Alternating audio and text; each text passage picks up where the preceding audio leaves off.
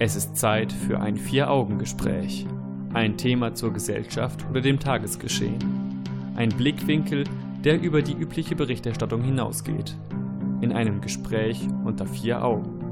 Und darum geht es jetzt. Rechtsruck in Deutschland. Was hat die Wiedervereinigung mit dem Rechtsruck zu tun? Warum befördert unsere Debattenkultur den Rechtsruck? Vier-Augen-Gespräch mit Jan Keke und Stefan Seefeld. Seit wir vor vier Jahren erstmals über Fremdenfeindlichkeit in dieser Sendung sprachen, hat sich einiges im Land getan. Seit der letzten Bundestagswahl sitzt mit der AfD eine rechtspopulistische Partei mit teilweise rechtsextremen Tendenzen im Bundestag. Das Einwanderungsgesetz wurde verschärft. Andererseits sollen mit dem UN-Migrationspakt die Rechte von legalen Migranten gestärkt und die illegale Migration bekämpft werden. Wo stehen wir jetzt, Anfang 2019? Darüber spreche ich mit Jan Keke, in Deutschland geboren und mit Migrationshintergrund. Guten Abend zum Vier-Augen-Gespräch. Guten Abend, Stefan. Spürst du oder deine Familie ganz direkt etwas von diesem Thema? Ich würde das jetzt momentan noch nicht so sagen. Ich muss ja auch dazu sagen, dass ich nach außen hin eigentlich nicht den Eindruck erwecke, einen Migrationshintergrund zu haben. Nur mein Name halt, der lässt darauf schließen. Ansonsten weiß eigentlich oder sieht man nicht sofort, dass ich Halbtürke bin. Und mein Vater, da ist mir jetzt auch nicht bekannt, also mein Vater ist Türke und da ist mir jetzt nicht bekannt, dass er ähm, in der letzten Zeit gehäuft negative ähm, Erfahrungen gemacht hat im Vergleich zu früher. Gut, jetzt muss man sagen, du wohnst im Westen, hier in NRW. Wir werden gleich noch darauf zu sprechen kommen, dass die Fremdenfeindlichkeit ja scheinbar auch eher ein Problem des Ostens ist, zumindest in größerem Maße. Man hört seit Monaten, dass das Volk an anderen Themen als Flüchtlingspolitik interessiert sei und sich vielmehr nach Themen der sozialen Gerechtigkeit sehne. Warum lässt uns das Flüchtlingsthema trotzdem nicht los? Also ich glaube, dass ähm, wir in Zeiten der Globalisierung, in Zeiten, wo wir die Wirtschaft nicht mehr verstehen können, uns auf ähm, einfache Lösungen ja auf populistische Lösungen berufen. Mhm. Und das Flüchtlingsthema ist immer ein recht einfaches Thema. Themen wie Gerechtigkeit sind ziemlich kompliziert. Man weiß auch nicht genau, wie soll man das eigentlich erreichen. Das Flüchtlingsproblem kann man immer ganz einfach beseitigen, nämlich indem man Flüchtlinge gar nicht erst nach Deutschland reinlässt. Und damit wäre das Problem beseitigt und wir würden hierzulande wieder eine bessere Wirtschaft haben, weil, ähm, naja, Flüchtlinge irgendwie unsere Wirtschaftskraft kaputt machen. Zumindest ist das die Meinung einiger Leute. Und sie werden unsere Sozialsysteme nicht weiter belasten. Dann könnten wir ja auch wieder für deutsche Bürger äh, mehr Geld zur Verfügung haben. Gut, also ob man will oder nicht, man kommt um das Thema nicht herum. Ob man will oder nicht, sollte man sich auch weiterhin darüber austauschen und über dieses Thema debattieren und wenn ja, warum? Ich denke, dass man auf jeden Fall über dieses Thema debattieren sollte und auf jeden Fall auch über äh, Rechtsradikalität in Deutschland. Mhm. Also wir sollten grundsätzlich über sehr viele Themen diskutieren. Das Problem ist halt nur, dass wir das sehr stark immer auf einer Seite beschränkt machen. Das heißt, äh, dass wir dazu neigen, extremistische Positionen einzunehmen. Entweder wir sind ganz klar für Flüchtlinge oder dafür, dass äh, Flüchtlinge uneingeschränkt äh, in Deutschland aufgenommen werden oder wir sind ganz klar dagegen. Und ich bin dafür, dass wir einen Diskurs entwickeln, wo man ähm, alle Argumente in Betracht zieht. Und da werden wir auch gleich nochmal drüber sprechen. Genau. Vor vier Jahren haben wir konkrete Forderungen von Pegida analysiert, um zu schauen, welche davon recht sind und welche nicht. Das Ergebnis war geteilt. Sowohl berechtigte Kritik als auch Fremdenfeindlichkeit haben sich damals in den Forderungen gefunden. Wie sieht das heute aus? Nur mal in kurzen Worten umrissen.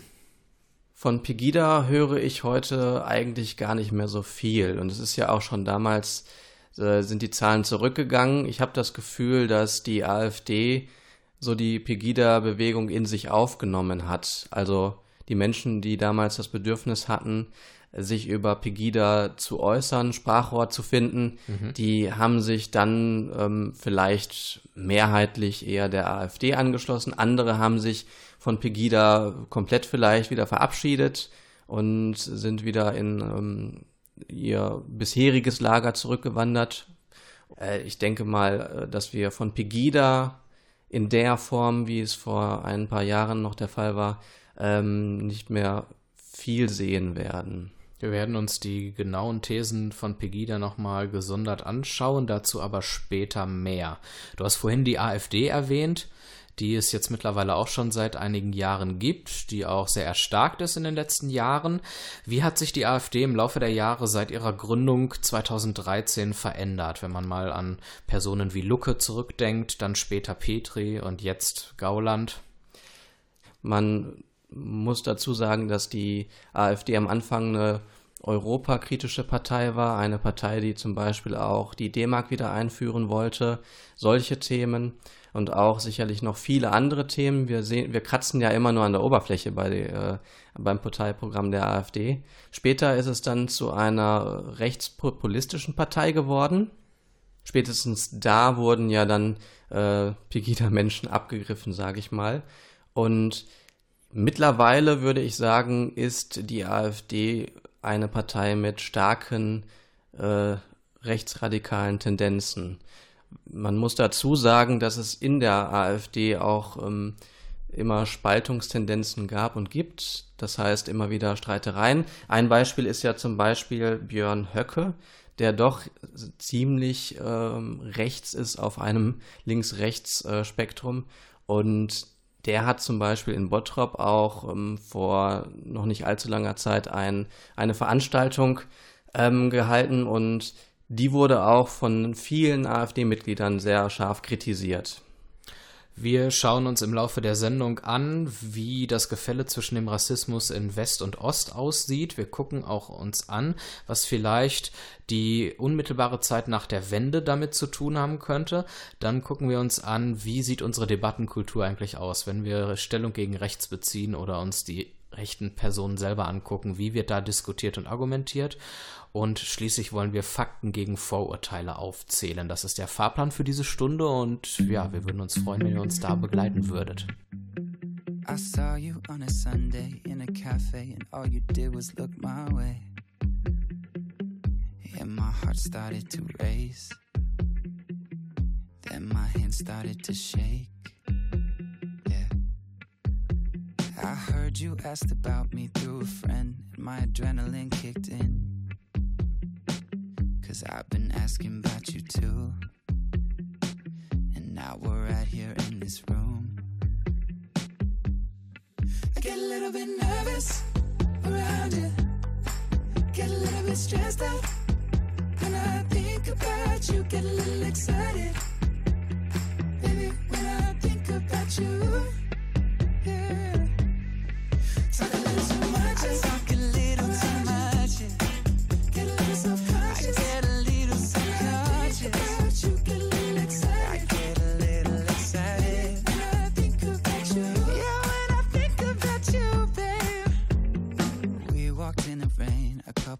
To your apartment. You told me to come inside. Got me staring in your eyes. And I'm not usually like this. But I like what you're doing to me. Ah, what you're doing to me? I get a little bit nervous. I get a little bit nervous. Get a little bit stressed out.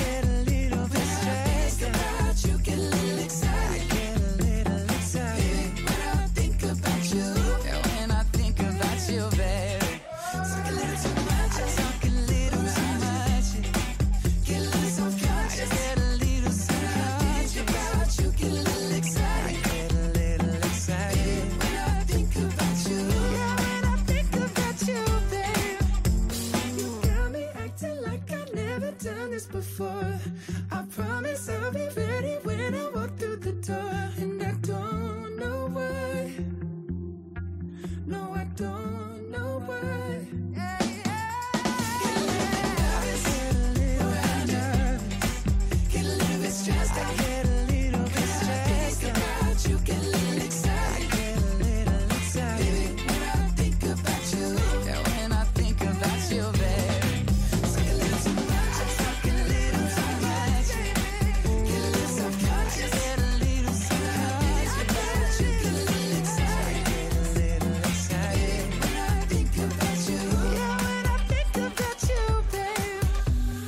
Wenn wir über Rechtsradikalität oder Rechtsruck in Deutschland sprechen, dann schauen wir auch immer auf den Vergleich Ost und West und bemerken, dass im Osten ja irgendwie die Rechtsradikalität ähm, größer zu sein scheint als im Westen. Stefan, kannst du da irgendwie Zahlen liefern? Ist das nur ein Vorurteil oder steckt da tatsächlich irgendwas hinter? Also, was auffällt ist, dass die meisten rechtsradikalen Straftaten tatsächlich im Osten passieren. Wenn man auf Chemnitz aus dem vergangenen Jahr zurückblickt, äh, auf die Flüchtlingsheime, die angezündet wurden, oder auch auf den äh, Bus mit Flüchtlingen, der vor ein paar Jahren ja schon unter Parolen äh, empfangen wurde. Das sind alles Sachen, die im Osten sich abgespielt haben. Gleichzeitig ist es kein Vorurteil, wenn man sagt, dass die Ausländer im Osten einen deutlich geringeren Anteil äh, ausmachen. Ich habe da Zahlen aus dem Jahr 2016. Da gab es in Deutschland ohne Berlin einen Anteil an Ausländern an der Gesamtbevölkerung in Höhe von 4,2 Prozent, recht gering. In Westdeutschland ohne Bremen und Hamburg lag er im selben Jahr bei 12,1 Prozent und in den Stadtstaaten bei 16,4 Prozent. Also hier ganz klar, es gibt mehr Ausländer im Westen und in den Stadtstaaten als im Osten. Trotzdem diese erhöhte Fremdenfeindlichkeit in den östlichen Bundesländern. Die erhöhte Ausländerfeindlichkeit oder Migrationsfeindlichkeit äh, manifestiert sich auch in den Wahlergebnissen zur Bundestagswahl 2017.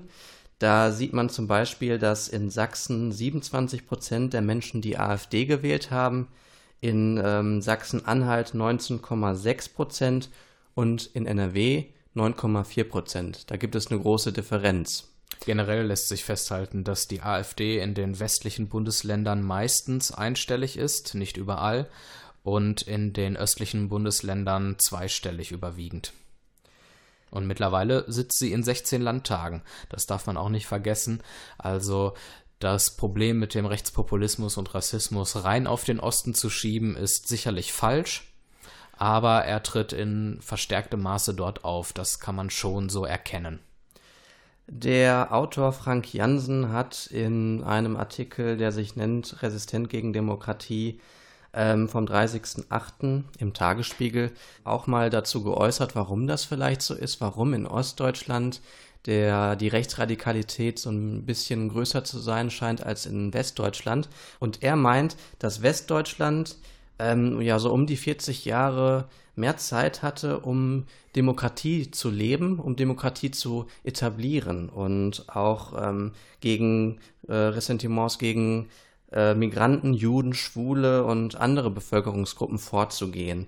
Und in der DDR ist es eben so gewesen, dass dort ein autoritäres, aggressives, engstirniges Regime an der Macht war, das halt Staatsgewalt präsentiert hat. Und sowas hat natürlich dann auch Auswirkungen auf die Bevölkerung. Zumal in der DDR Ausländer einfach nicht so präsent waren als im Westen. Wir im Westen leben seit vielen Jahrzehnten schon mit Menschen aus anderen Ländern.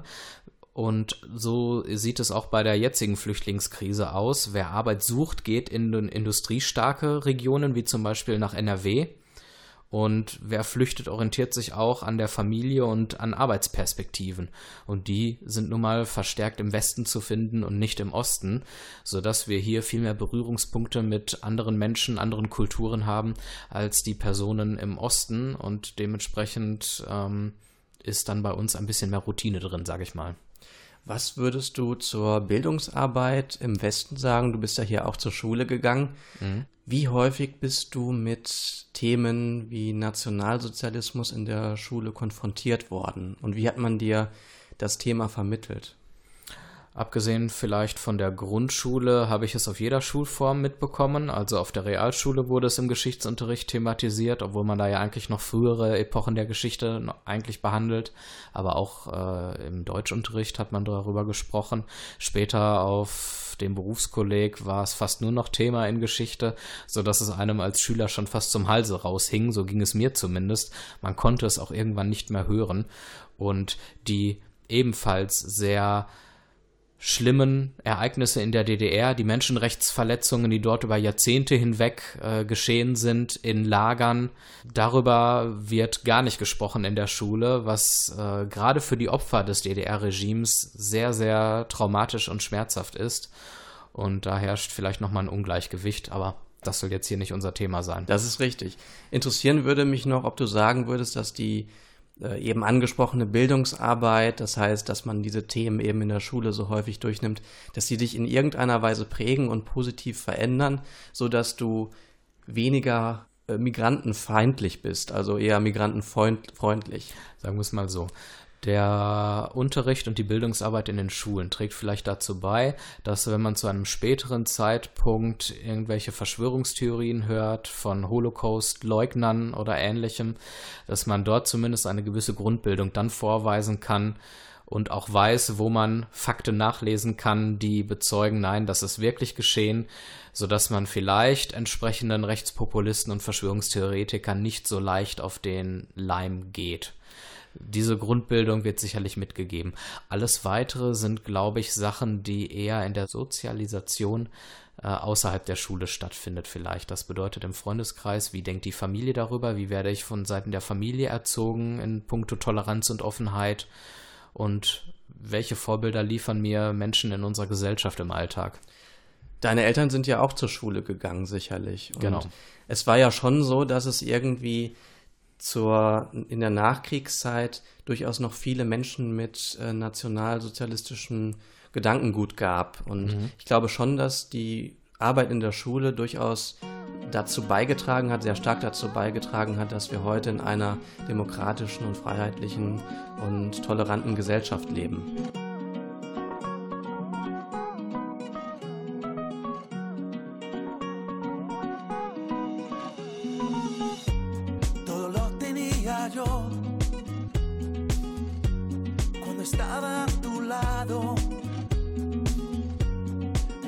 pintaba azul.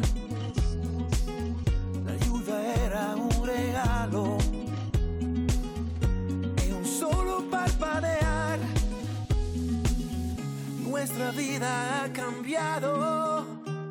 Ayer, ayer, creo nos equivocamos cuando le pusimos el punto final. Ayer, ayer, ayer, y se le capacitamos.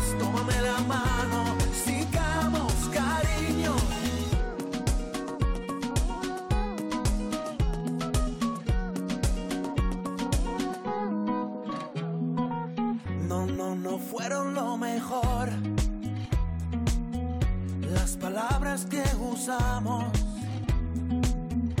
El cariño por segundos en la cuerda balanceamos. La confianza nos jugamos. En un solo parpadear. Ay, cuánto nos lastimamos. Ayer, ayer, creo nos equivocamos cuando le pusimos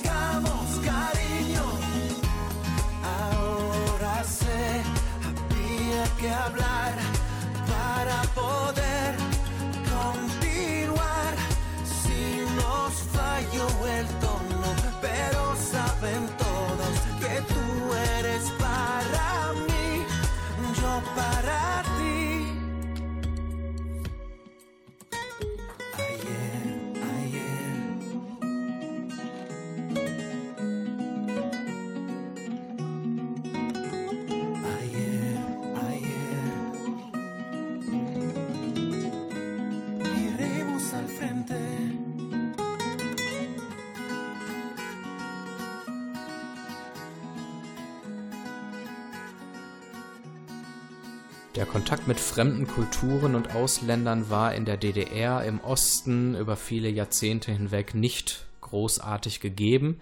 Da herrscht im Westen mehr Routine.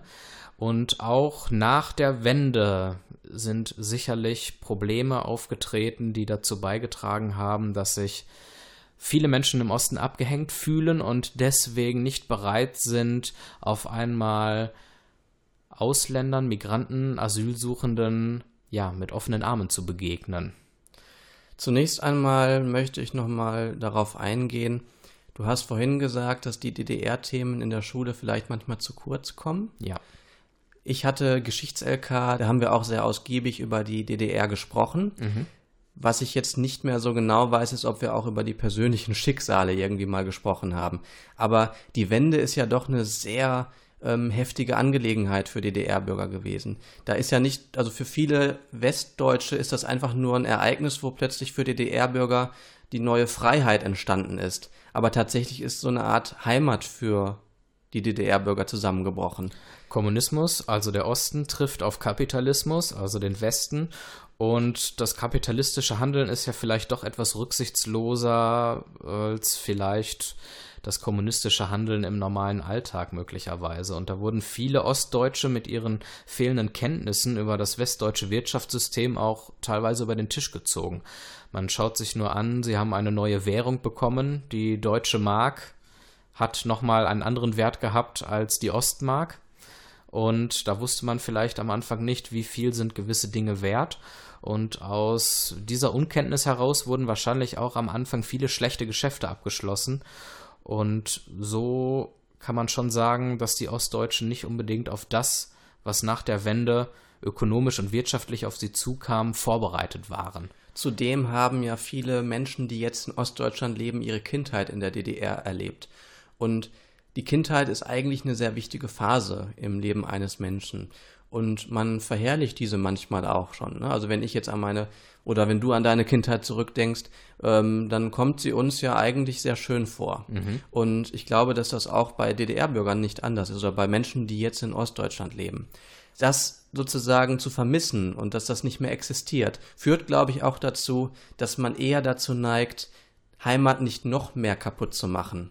Kombiniert vielleicht auch mit einer gewissen Verachtung, die viele Wessis den Ossis gegenüberbrachten. Und jetzt auf einmal wird erwartet, dass sie aufgeschlossen für wieder neue Menschen sein sollen, wo sie doch selber vielleicht nicht das Standing in ganz Deutschland erhalten, welches sie vielleicht verdienen. Es ist Zeit für ein Vier-Augen-Gespräch. Das Vier-Augen-Gespräch mit Jan Keke und Stefan Seefeld.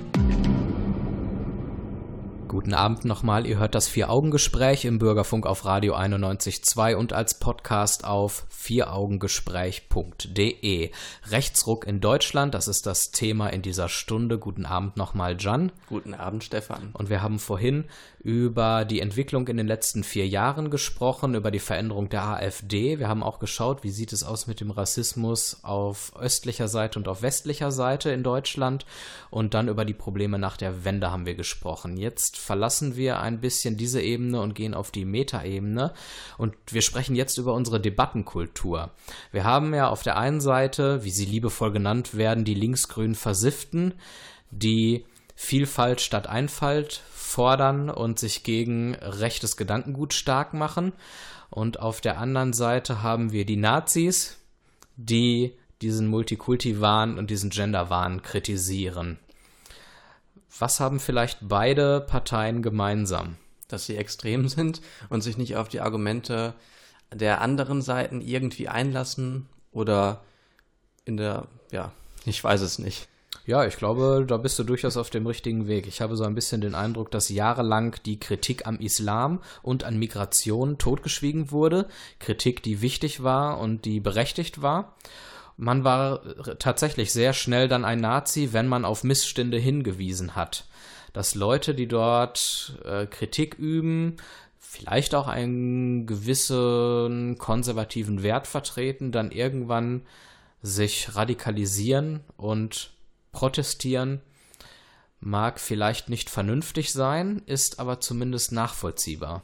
Meinst du, dass wir heute ein bisschen differenzierter über den Islam sprechen können? Weil ich habe heute zum Beispiel auch in der Zeitung äh, gelesen, dass darüber diskutiert wird, wie denn der Islam in Deutschland eigentlich finanziert werden soll oder die islamischen Gemeinden. Mhm. Und es soll eine Islamsteuer eingeführt werden, ähnlich wie das auch Christen bezahlen müssen. Ist das schon, geht das schon in die Richtung, die du als einen differenzierten Diskurs betrachten würdest? Ja, ich bin mir allerdings nicht sicher, ob es diese Diskussionen nicht schon früher gab und sie einfach überhört wurden oder ob sie jetzt erst möglich gemacht wurden durch das laute Rumbrüllen auch von rechter Seite aus. Das ist vielleicht so ein sehr trauriger Effekt, dass es möglicherweise radikalere Parteien und Gruppierungen brauchte, die dieses Thema so sehr in den Fokus äh, brachten, sodass auf einmal tatsächlich zum Beispiel mit dem UN-Migrationspakt oder mit äh, verschärften Asylregeln in Deutschland oder eben mit der Debatte um die Finanzierung und Ausbildung von Imamen in Deutschland diese Themen auf einmal in den Vordergrund rücken und kontrovers diskutiert werden. Das hat man vielleicht vorher versäumt, möglicherweise. Ja, letztlich würde ich mich ähm, nicht darauf festlegen, wie denn jetzt das Thema so sich etablieren konnte in der Mitte der Gesellschaft. Es kann auch sein, dass einfach Dinge an die Öffentlichkeit herangetreten worden sind oder Institutionen auf bestimmte Probleme aufmerksam geworden sind, auch ohne dass vom rechten Rand die übliche rechte Kritik geäußert wurde. Denn das, was die, was der rechte Rand kritisiert, das ist ja nichts Neues. Das ist ja eigentlich immer das Gleiche. Mhm. Und das kann man sich eigentlich auch schon denken. Und das ist halt auch irgendwie so das, das, ich sag mal, mehr oder weniger langweilige von links oder rechts, da tut sich ja nichts. Ja. Da passiert eigentlich keine Entwicklung und die passen sich auch nicht an irgendwelche gesellschaftlichen Entwicklungen an. Das Hier würde es mich sehr freuen, falls uns ein Soziologe zuhören sollte, der dieses Phänomen vielleicht beobachtet und studiert hat, Liegt es tatsächlich daran, dass wir kritischer geworden sind aufgrund rechter Strömungen oder wäre dieses Thema auch so oder so an die Öffentlichkeit gekommen? Wer sich da gerne mal über unsere Homepage für Augengespräch.de melden möchte, der soll das bitte mal tun. Wäre mal ganz interessant. Ansonsten habe ich wie du das Gefühl, dass auf beiden Seiten auch heute durchaus sehr viel gebrüllt wird und sich abgegrenzt wird und wir weniger einen Dialog haben, sondern lieber Monologe führen gegen die Meinung der anderen und zwar auf beiden Seiten tatsächlich. Ja, wir müssen ein größeres Bewusstsein dafür haben, dass wir mit unserer Perspektive nicht immer einen Blick auf die absolute Wahrheit haben. Eigentlich nie. Ja, wir haben mhm. nie einen Blick auf die absolute Wahrheit. Und auch mir widerfährt das manchmal, dass ich überzeugt von irgendeiner Sache bin und irgendwann kommt ein anderes Argument und dann denke ich mir, ach Gott, wie konntest du nur irgendwie auf deine Position reinfallen? Ne? Wie konntest du glauben, dass das so ist?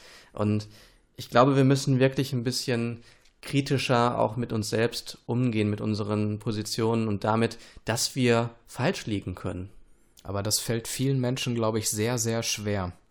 Wie können sich tatsächlich AfD-Anhänger und weltoffene Bürger am konstruktivsten begegnen und in einen Dialog treten?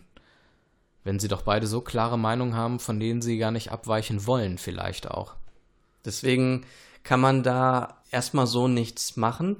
Das Problem ist halt, dass die, dass die gar nicht an Diskussionen interessiert sind, sondern nur daran, mitzuteilen, was denn deren Ansicht ist, aber nicht eine Diskussion zu führen und auf Basis dieser Diskussion zu zu einem Ergebnis zu kommen. Wir vom Vier-Augen-Gespräch wollen vorbildlich vorangehen und den Versuch starten. Hier auf 91.2 reicht uns da der Sendeplatz leider nicht für, deswegen wird es einen gesonderten Beitrag dazu auf unserer Homepage und als Podcast geben. Da werden wir die typischen Argumente von Pegida und AfD einmal aufgreifen und wir werden sie ergebnisoffen diskutieren. Und dabei kann herauskommen, dass einige Thesen völlig berechtigt sind und man wirklich hinter diesen Thesen stehen kann. Und es kann passieren, dass einige Thesen nun mal als rechtes Gedankengut entlarvt werden. Da muss man natürlich auch immer aufpassen. In der Vergangenheit ist es ja auch schon vorgekommen, dass rechte Parteien sich auch zum Beispiel Tierschutzthemen angeeignet haben, die ja sicherlich erstmal nicht schlecht sind, aber nur um sich halt irgendwie in die Mitte der Gesellschaft zu kämpfen und die Bürger und Wähler dort irgendwie abzugreifen. Aber hier gilt es dann auf jeden genau. Fall aufmerksam zu sein und das große Ganze da im Blick zu behalten. Genau. Hört euch das gerne an auf vieraugengespräch.de. Könnt ihr diese Sonderdiskussion in einer gesonderten Audiodatei euch nochmal zu Gemüte führen.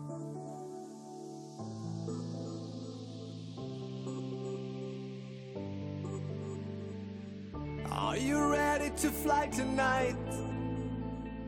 Are you ready to let yourself glow? We get it on till the morning light and take control.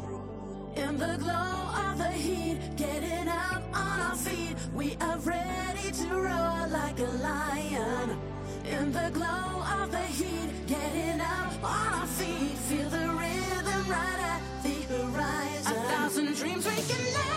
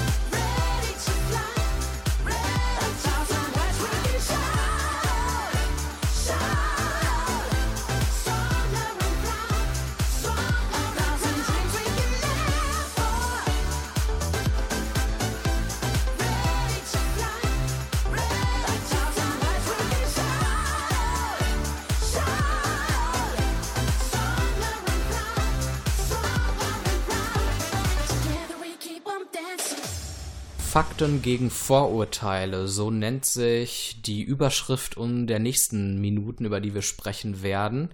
Und zwar wollen wir uns vier Thesen oder Vorurteile herauspicken, die viele Menschen haben in Bezug auf Asylsuchende und werden dann mal schauen, was sagen die Fakten dazu? Sind diese Vorurteile haltbar oder sind sie möglicherweise nicht haltbar? Als Quelle dient uns dabei eine Broschüre, die herausgegeben wurde vom DGB Jugend Sachsen mit Unterstützung der Bundeszentrale für politische Bildung und Arbeit und Leben Sachsen e.V. Nur, dass ihr wisst, wo wir die Informationen herhaben. Und das erste Vorurteil oder die erste ja, These nennt sich, wir in Europa können nicht die ganze Welt bei uns aufnehmen. Fakt die, ist, Die Frage ist, tun wir das überhaupt?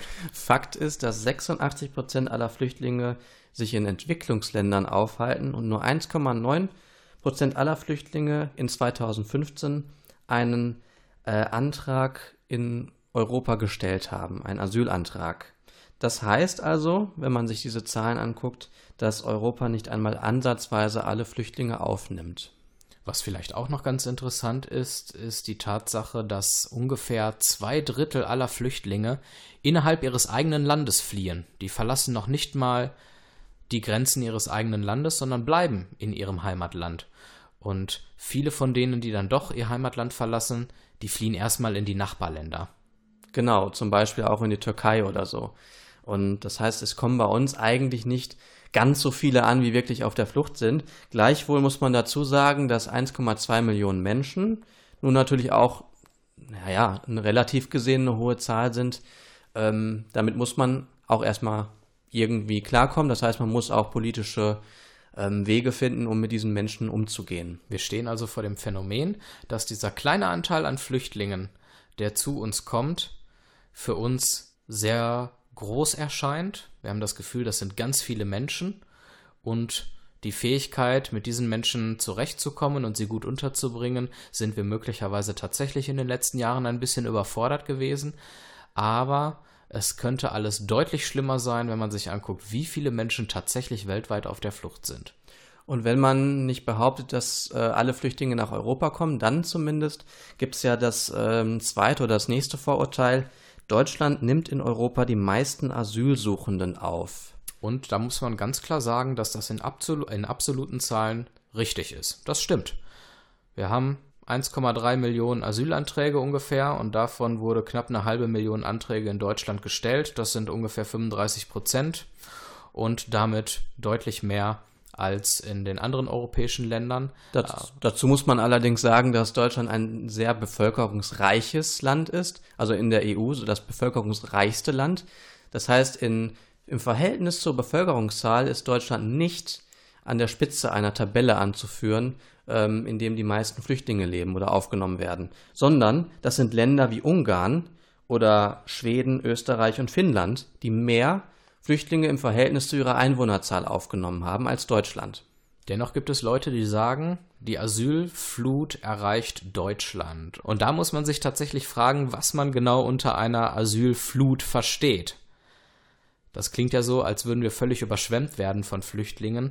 Und hier macht es Sinn, einen sehr, sehr schönen Vergleich zu ziehen zwischen dem Bundesland Sachsen und dem Land Libanon. Sachsen hat gut 4 Millionen Einwohner und knapp 70.000 Flüchtlinge registriert. Der Libanon hat gerade mal eine halbe Million Einwohner mehr, also 4,5 Millionen, und mehr als eine Million Flüchtlinge registriert. Also im Vergleich hat der Libanon wirklich eine Asylflut erlebt, Sachsen aber noch nicht mal ansatzweise. Gut, nun könnten die Einwohner in Sachsen natürlich sagen, ja, wir sagen aber, eine Flut ist, ähm, ist jetzt schon gegeben in Sachsen, eine Flüchtlingsflut. Ja, was soll man dagegen sagen? Also ich meine, das ist, das ist so relativ zu sagen, eine Flut, deswegen ist Flut für mich kein adäquater Ausdruck, um äh, die Situation zu beschreiben. Aber es ist sicherlich notwendig, darauf einzugehen, wenn vier Millionen Menschen sagen, dass 70.000, die neu zu ihnen kommen, sie bereits überfordern, dann muss man darauf Antworten finden als Politiker. Das kann man nicht einfach abtun. Das wäre dann auch eine falsche Reaktion. Als letzte These oder als letztes Vorurteil haben wir uns ähm, Folgendes rausgesucht.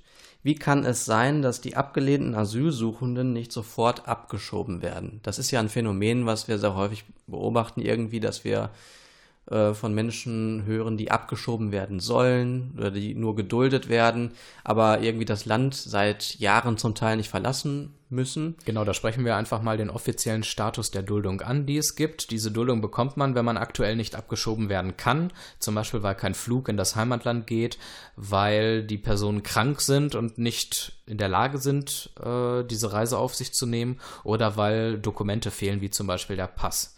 Es kann aber auch noch eine Ermessensduldung geben, wenn zum Beispiel eine Person eine Schule oder eine Ausbildung absolviert oder in Kürze eine deutsche Person heiraten wird, dann würde sie natürlich ein dauerhaftes Bleiberecht bei uns bekommen. Wenn jemand Arbeit aufnimmt, kann aus einer Duldung auch eine Aufenthaltserlaubnis werden. Und da kann die Kritik natürlich sein, so weit soll es gar nicht kommen. Menschen sollten sofort abgeschoben werden, wenn sie hier nicht bleiben dürfen. Auf diese Dinge, die wir jetzt angeführt haben, sollte man keine Rücksicht nehmen. Eine Forderung auch von Pegida, den Aufenthaltsstatus Duldung abschaffen. In Deutschland leben aktuell gut 150.000 Menschen mit einer Duldung und ich muss sagen, ich bin sehr froh, dass ich in einem humanitären Staat leben darf, ähm, in dem auch Asylsuchende Rechte haben. Ja, also auch, auch, ja, wir reden ja immer von Menschenrechten. Und in, in manchen Situationen, wie in Krankheitsfällen etc., ähm, finde ich es schon sehr sinnvoll, dass man die Menschen nicht einfach abschiebt. Und äh, man muss sich dann halt eigentlich den Einzelfall anschauen, um das bewerten zu können. Was allerdings richtig ist, ist, dass Mensch oder dass mehr Asylsuchende, die kein Bleiberecht haben, dass die abgeschoben werden. um auch die Akzeptanz von Flüchtlingen in der Gesamtbevölkerung ähm, nicht weiter zu gefährden.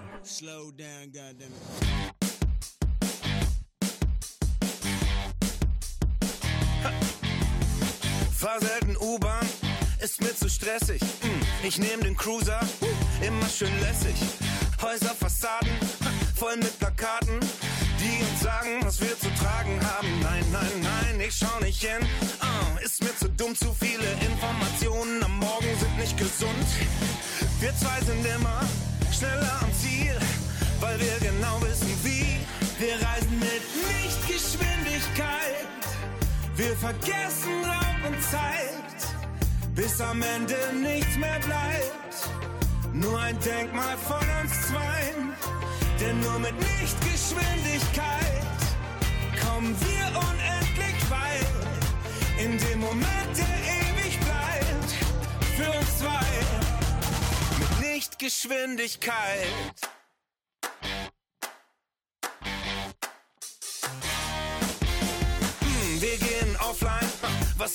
Passieren? Keine E-Mail, nicht telefonieren. Wir führen ein Leben hm, gegen die Regeln und sind deswegen jedem überlegen. Ja, ja, ja, am Ende immer schneller am Ziel, weil wir genau wissen, wie. Wir reisen mit Lichtgeschwindigkeit. Wir vergessen Raum und Zeit, bis am Ende nichts mehr bleibt. Nur ein Denkmal von uns zweien, denn nur mit Lichtgeschwindigkeit kommen wir unendlich weit.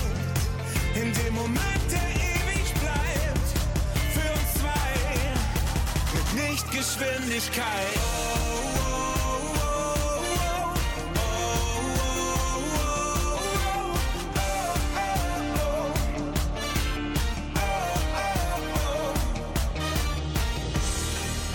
Wir ziehen unsere Kreise,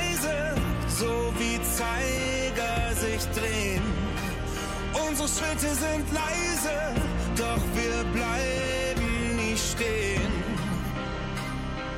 Nie stehen. Wir reisen mit Lichtgeschwindigkeit. Wir vergessen Raum und Zeit, bis am Ende nichts mehr bleibt. Nur ein Denkmal von uns zweien. Denn nur mit Lichtgeschwindigkeit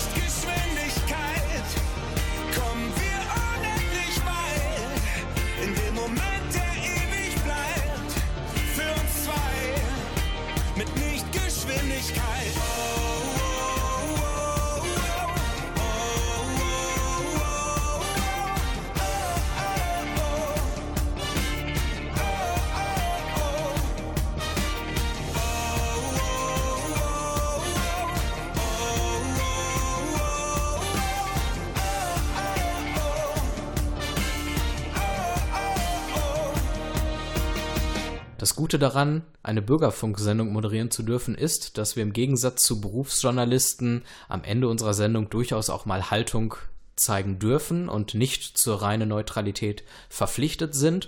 Und diese Gelegenheit möchten wir jetzt nutzen, indem wir ein Bündnis in Dortmund vorstellen. Das nennt sich Dortmund gegen Rechts. Das äh, Bündnis existiert seit 2000.